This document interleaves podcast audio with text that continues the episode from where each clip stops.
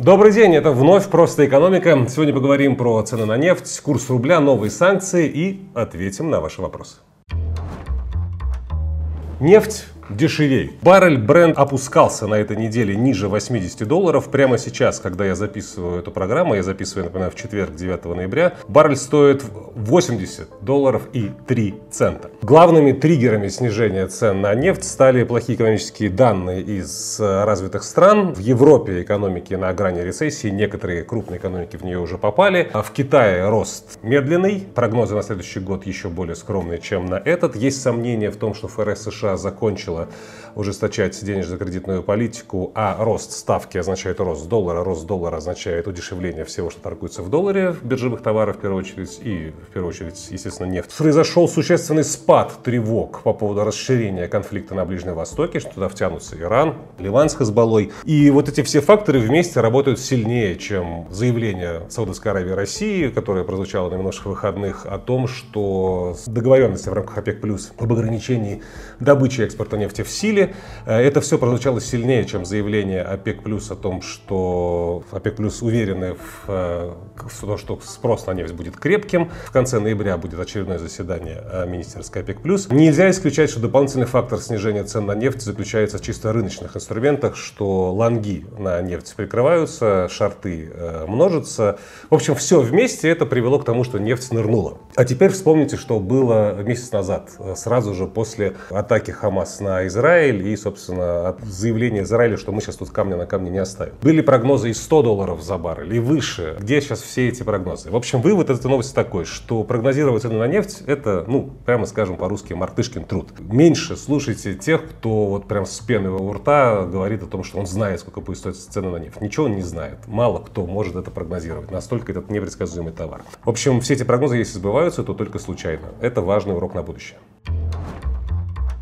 Вторая тема на сегодня – доходы российского бюджета. По итогам октября близки к рекордным, и это поддержало рубль. Давайте попробуем посмотреть, что будет с доходами в ноябре и до конца года, и что может происходить из-за этого, в частности, с рублем. Почти 3 триллиона 400 миллиардов рублей – это совокупные доходы федерального бюджета Российской Федерации за октябрь. Из них нефтегазовые 1 триллион 635 миллиардов. Почти на 900 миллиардов рублей больше, чем в сентябре. Почему такие доходы? Нефть дорогая, рубль по октябрьскому расчетам э, выплаты налогов дешевый. Нету выплат нефтяникам по демпферу из-за того, что в сентябре было очень высокие внутренние цены на, на, на топливо. Да и плюс вообще в сентябре демпферу половинили даже по закону. Были к тому же квартальные выплаты налога на добавленный доход, что еще там несколько сотен миллиардов бюджету принесло. Что будет э, в ноябре?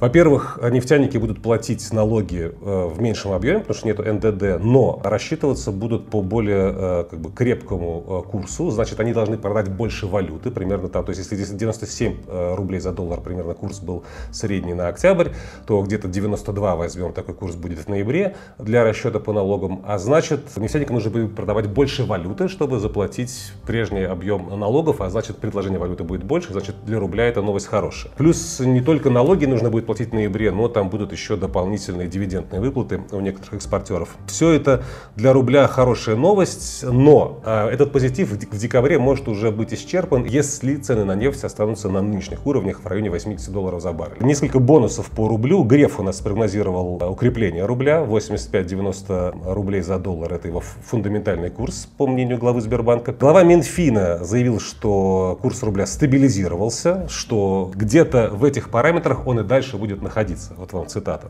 от Силуанова. Вот вам еще один прогноз. Есть э, третий э, бонус по теме рубля от ЦБ. Глава ЦБ Набиулина на этой неделе сказала, что в конце ноября, в начале декабря ЦБ объявит э, о том, э, в каком режиме они будут э, покупать валюту с рынка в рамках бюджетного правила. Эти покупки были приостановлены в августе, соответственно, это надо компенсировать. И это потенциально для рубля новость негативная. Если э, ЦБ решит, что будет покупать э, рано и много, то рубль сразу же пойдет клевать э, носом вниз. Вывод по этой теме. Рубль у нас на фоне падающей нефти в конце октября-начале ноября дорожал или стоял на месте. И это говорит о том, что нефтяников и прочих экспортеров удалось все-таки раскулачить на повышенной продаже продажи валютной выручки в рамках указа Путина от начала октября. Для рубля это плюс, значит, этот указ работает. Теперь главное, чтобы этой выручки не стало меньше из-за снижения цен на нефть и прочие экспортные товары. Ну и чтобы ЦБ не стал особо рьяно закупать валюту в закрома. Ну и, конец, э, главная общая тема для сегодняшнего выпуска – санкции. Куча событий по этой теме навалила за последние две недели. В конце прошлой недели, 2 ноября, Минфин США расширил санкционные ограничения. 130 российских э, физических и юридических лиц попали под блокировки. Э, крупнейшими мишенями на этот раз у АФАК стала АФК-система и СПБ биржа. Там полдюжины российских банков, включая русский стандарт, Почта, Банк Абсолют, ВБРР, Хоум Кредит, некоторые структуры Газпромнефти, Артиллерия компании, которая занимается дронами. В общем, насыпали, насыпали от души. Давайте сперва, перед тем, как к СПБ бирже перейдем, разберем, что у нас с АФК-системой. Попадание АФК-системы в SDN-лист означает отлучение от э, долларовой финансовой системы, блокировка долларовых активов и потенциально вторичные санкции для тех, кто будет взаимодействовать с такой компанией, которая попала в SDN-лист. И автоматически э, санкции распространяются на те компании, в которых у системы, ну или любой компании, которая попадает в SDN-лист, э, доля в капитале больше 50%. МТС под риск из-за материнской компании экосистемы не подпадает, потому что еще после первых санкций весной 2022 года система снизила свою долю в МТС ниже 50%. Но Сигежа должно достаться капитальной. Сигежа и так страдает, у нее основная часть бизнеса завязана была на Европу, все связи порвались. В общем, для Сегежа эта новость очень плохая. В целом АФК-система как-то к этому готовилась, скорее всего, какой-то план Б у нее есть, но э, пока остается открытым вопрос, что там будет с э, большим количеством IPO, которые ожидаются для дочерних бизнесов АФК-системы, в том числе там, Бинофарм, Медси, Агрохолдинг Степь, э, сеть отелей «Космос». Интересно, что теперь будет э, вот с размещениями, первичными размещениями акций этих компаний. Ну и, наверное, э, главная интригующая тема, по крайней мере, инвесторское сообщество – санкции против СПБ биржи. SDN-лист, все, значит, долларами э, никак оперировать нельзя, значит, те самые американские акции, которыми можно было торговать через СПБ биржу, это все, дело прошлое, это все отваливается. Все расчеты из депозитария Санкт-Петербургской биржи с американскими партнерами тоже все все отваливается. А интересно, что сейчас СПБ биржа фактически сохраняет медиа молчание, ничего конкретного не говорит, никакие там торги особо иностранными акциями невозможно, включая китайские акции. И я могу предположить, что китайцы э, не очень будут готовы сотрудничать с любой организацией, которая попала под американские санкции. Поэтому с гонконгскими акциями тоже может э, в будущем не выгореть. Да, есть лицензия от Минфина США для СПБ биржи на закрытие всех своих операций, которая действует до 31 января э, следующего года, но никаких гарантий, никакой определенности, никакого там четкого понимания того, что всем э, держателям иностранных акций дадут их продать и вывести э, там, за, полученные за эти деньги к себе там, на какие-то банковские счета, никакой такой гарантии нету. Интересно еще заявление э, прозвучало от, от Набиулиной на этой неделе о том, что в основном э, вот блокировка СПБ биржи затронула квалифицированных инвесторов, потому что они держат около 80% от э, всего объема бумаг на этой бирже. В общем, квалы на себя приняли основной удар, спасибо им. Да. Кстати, ЦБ давно готовился уже там, после начала э, всех этих событий, запретила розничным инвесторам, физическим лицам, неквалифицированным э, покупать э, бумаги из компаний из недружественных стран. Э, но я, я здесь не могу не отметить, что квалы эти очень странные. Как можно было спустя полтора года после истории с НРД и э, Евроклир, продолжать через российскую инфраструктуру, будучи квалифицированным инвестором, э, совершать какие-то операции. Это очень был высокий риск, и, как видите, он реализовался. Что у нас СП биржа, как она реагирует? Она сменила руководителя, Роман Горюнов вступил вместо Евгения Сердюкову, объявили они о смене стратегии, что теперь будут на рублевых инструментах э, концентрироваться. Но здесь, на этой поляне, московская биржа уже давно там занимает лидирующие места. Не очень понятно, что СПБ биржа собирается ловить в рублевой э, зоне. Э, теперь интересный вопрос. А что, если подобное случится в следующий раз с московской биржей, если она попадет в SDN-лист? Ну, смотрите, э, мы уже видели, как под санкции попал НРД, Национальный расчетный депозитарий. Все мосты между московской биржей и внешним миром, которые были построены через депозитарий Евроклир, э, порвались. Да? Это не новость. Есть еще Национальный клиринговый центр, НКЦ, через который происходят валютные расчеты. Против него санкций пока нет, но э, московская биржа вроде как к ним готова. Еще в прошлом году объявила, что у них есть план действий, как мы будем определять тут курс доллара в России, если торги долларом на московской бирже будут невозможны. В общем, московская биржа и ее главный акционер Центральный банк дают понять, что не сильно они беспокоятся по поводу возможных включений в SDN-лист московской биржи. И, как мне кажется, все, что касается рублевых торгов, рублевых инструментов, пострадать не должно. Вся инфраструктура должна будет работать, расчеты в рублях будут в порядке. Вопрос к всяким там юаням и прочим там валютам, которые торгуются на московской бирже, насколько здесь с московской биржи, если она попадет под санкции, будут э, готовы сотрудничать иностранные контрагенты, даже из дружественных стран. Это вопрос открытый. Но как мне кажется, а, попадание московской биржи и МКЦ, как ее части, под санкции, вопрос пока еще далекий, потому что сохраняется еще довольно большой объем торговли товарами между Россией и недружественными странами. И им как-то надо рассчитываться, да, каким-то образом там рубли, а, либо там валюту. Соответственно, для этого нужно, чтобы инфраструктура для приема этих платежей работала. Да, то есть так, товары они готовы получить, а расплатиться как они смогут, пока непонятно. В общем, э, как только э, ничего ничего уже Европа и США они в России покупать не будут, неизвестно, когда такой момент настанет, а тогда, конечно, все двери будут открыты для блокировки и Мосбиржи, и НКЦ.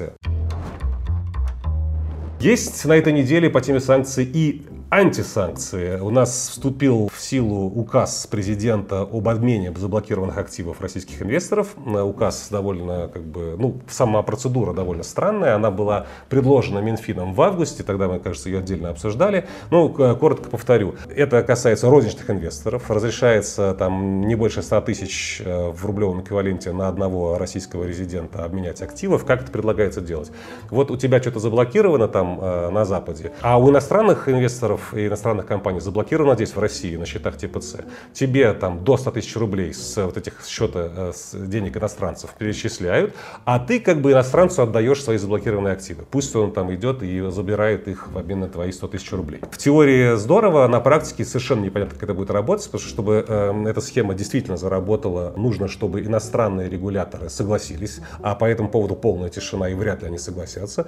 Значит, тогда нужно принудительно забирать у иностранцев с их заблокированных денег в России эти 100 тысяч, а там дальше разбирайтесь как хотите. Поэтому тоже по этой теме тоже никакой э, ясности нету. Видимо, от правительства и от ЦБ в ближайшие недели будут какие-то пояснения, как, собственно, этот механизм будет работать. Но тем, у кого, как у меня, чуть-чуть заблокированных чего-то там в виде э, фондов Finex, может быть, это будет интересно. У меня как раз э, на момент блокировки было чуть меньше 100 тысяч в FXGD. Ну и вывод, наверное, по этой теме санкций, какой можно сделать? Запад продолжает давить, санкции новые вводятся и будут вводиться. Контрмеры, э, которые предпринимает Россия, мягко скажем, выглядят не сильно убедительно. А интересный момент, что вот американские санкции, в том числе против Мосбиржи, там, в том числе против банков, которые сейчас в итоге от, отрежут от э, долларовых платежей. Тем самым Минфин США закупоривает, э, как бы вводит в свой валютный контроль против России, закупоривает каналы, через которые капитал мог утекать из, из России.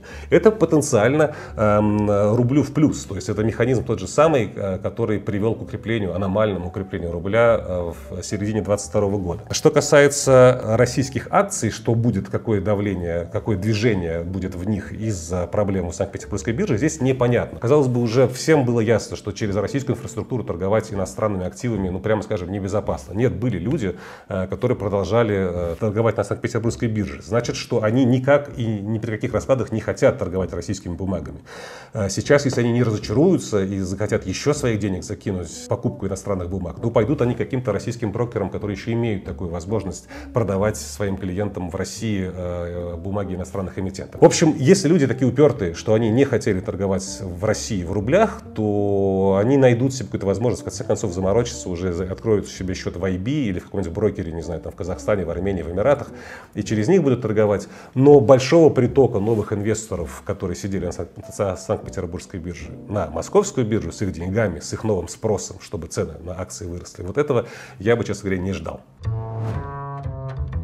Ну и, наконец, переходим к ответам на ваши вопросы. Никитос Барбос спрашивает, как повлияет на экономику напечатанная 4 триллиона рублей. Если я правильно понял ваш вопрос, вы э, спрашиваете по, по поводу наличных рублей. Действительно, если посмотреть данные ЦБ о, о объеме наличных в обращении, то с начала 2022 года по начало октября 2023 года количество наличных выросло там, с 14 триллионов рублей до 18,5 триллионов рублей. Почему печатают? Ну, это военные нужды в первую очередь, выплаты военным, вон «Газель» э, около офиса э, ЧВК «Вагнер», лишнее тому подтверждение, расчеты на занятых территориях, территориях тоже в большей степени э, происходит в наличной, там безналичной инфраструктуры э, не развито. Чем это грозит? Э, ну, понимаете, как надо посмотреть, а какое, на, насколько сильно количество наличных выросло в, в отношении ко всей денежной массе. Так вот, ни насколько. Как было плюс-минус 20%, так и осталось. А, теоретически это может грозить э, разгоном инфляции, потому что наличные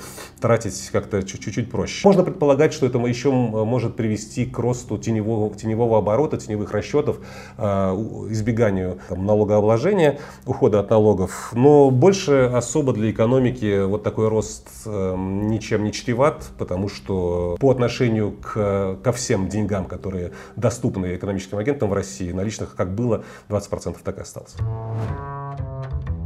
Лекс интересуется, что SWIFT в России практически не работает. В общем, давит, давит, давит. Какие прогнозы по поводу дальнейших валютных операций и транзакций? Ну, прогнозы, я уже примерно к этому пришел в теме про санкции. Будет хуже, Запад продолжит давить, Восток не будет спешить помогать. Цифровой рубль, ну, как бы для иностранных контрагентов он принципиально ничем не отличается от обычного безналичного рубля. Если с безналичным рублем э, хотят работать, ну, мог, могут принять цифровой. Если не хотят, то и цифровой не сработает. Валюта стран БРИКС, ну, это красивая мечта, расскажите мне, разбудите меня, когда она реализуется. Так что для людей, которым нужно совершать э, трансграничные транзакции, по большому счету остаются как бы два пути. Ну, помимо того, что есть еще в России банки, которые от SWIFT не отключены и проводят какие-то с, там, с грехом пополам, с кучей ограничений внешние транзакции.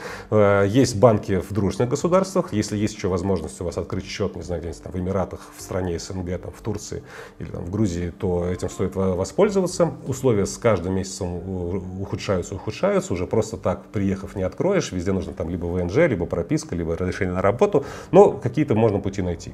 Ну и второй очевидный путь – это крипта. Да, то есть спрос на это дело будет расти для тех, кому нужно переводить деньги через границу. Но это очевидно и для Запада, который давит Россию и закупоривает ее внутри своего финансового контура, поэтому будут давить и на сервисы, которые помогают э, в крипте проводить транзакции россиянам, будут давить на центральные банки сопредельных дружественных государств, чтобы они ограничивали для граждан России возможность открывать э, счета и проводить операции. Так что вот примерно такие перспективы. Салават интересуется, что делать простому Ивану в обозримом будущем. Семья, ребенок 30 лет, дом э, есть, машины две, кредиты, ипотека. В общем, есть ли смысл досрочно гасить кредиты, либо остатки денег инвестировать? Вопрос, э, куда? Ну, смотрите, Салават, в 30 лет семья, ребенок, э, маш, две машины и дом, это уже успех. Такой Иван, мне кажется, как вы пишете в кавычках, не пропадет. Да, это, во-первых, я за вас радуюсь. Ну, а если серьезно, если у вас стабильная работа, хорошо оплачиваемая, и либо востребованная специальность, и вы уверены, что вы слегка легко вы можете поменять работу и всегда у вас будет э, высокий доход, то ипотека под 10%, как вы пишете, вот в текущих условиях я бы, наверное, не спешил гасить.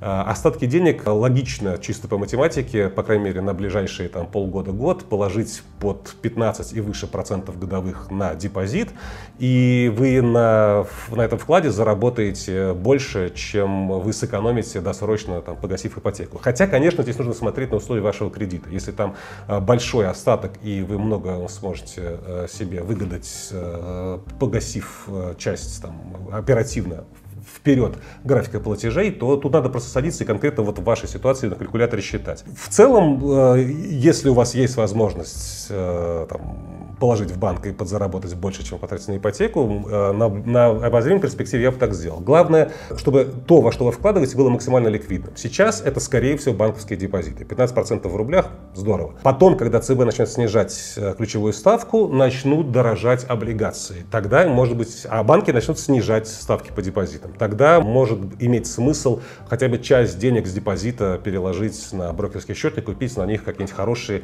э, краткосрочные облигации, которые с меньшей меньшей вероятностью просядут сильно в цене, но как бы, вы заработаете на, их, на росте их стоимости. Но это только в том случае, если у вас нет сомнений в том, что ваш доход будет стабильным и дальше. Если такие сомнения есть, если вы опасаетесь, что в какой-то момент вы можете лишиться текущего дохода, который позволил вам к 30 годам стать вот таким вот обеспеченным человеком, то, конечно, самое правильное в таких условиях погашать объем своих рисков. Значит, избавляться от долгов по кредитам э, и в целом, в целом, в целом сбрасывать с себя бремя э, того, что вы кому-то будете обязаны платить. Так что вот такая, такая развилка, а по, какой, по какому пути пойти, уже решать вам. И на сегодня у меня все. Это была просто экономика на сложном проценте.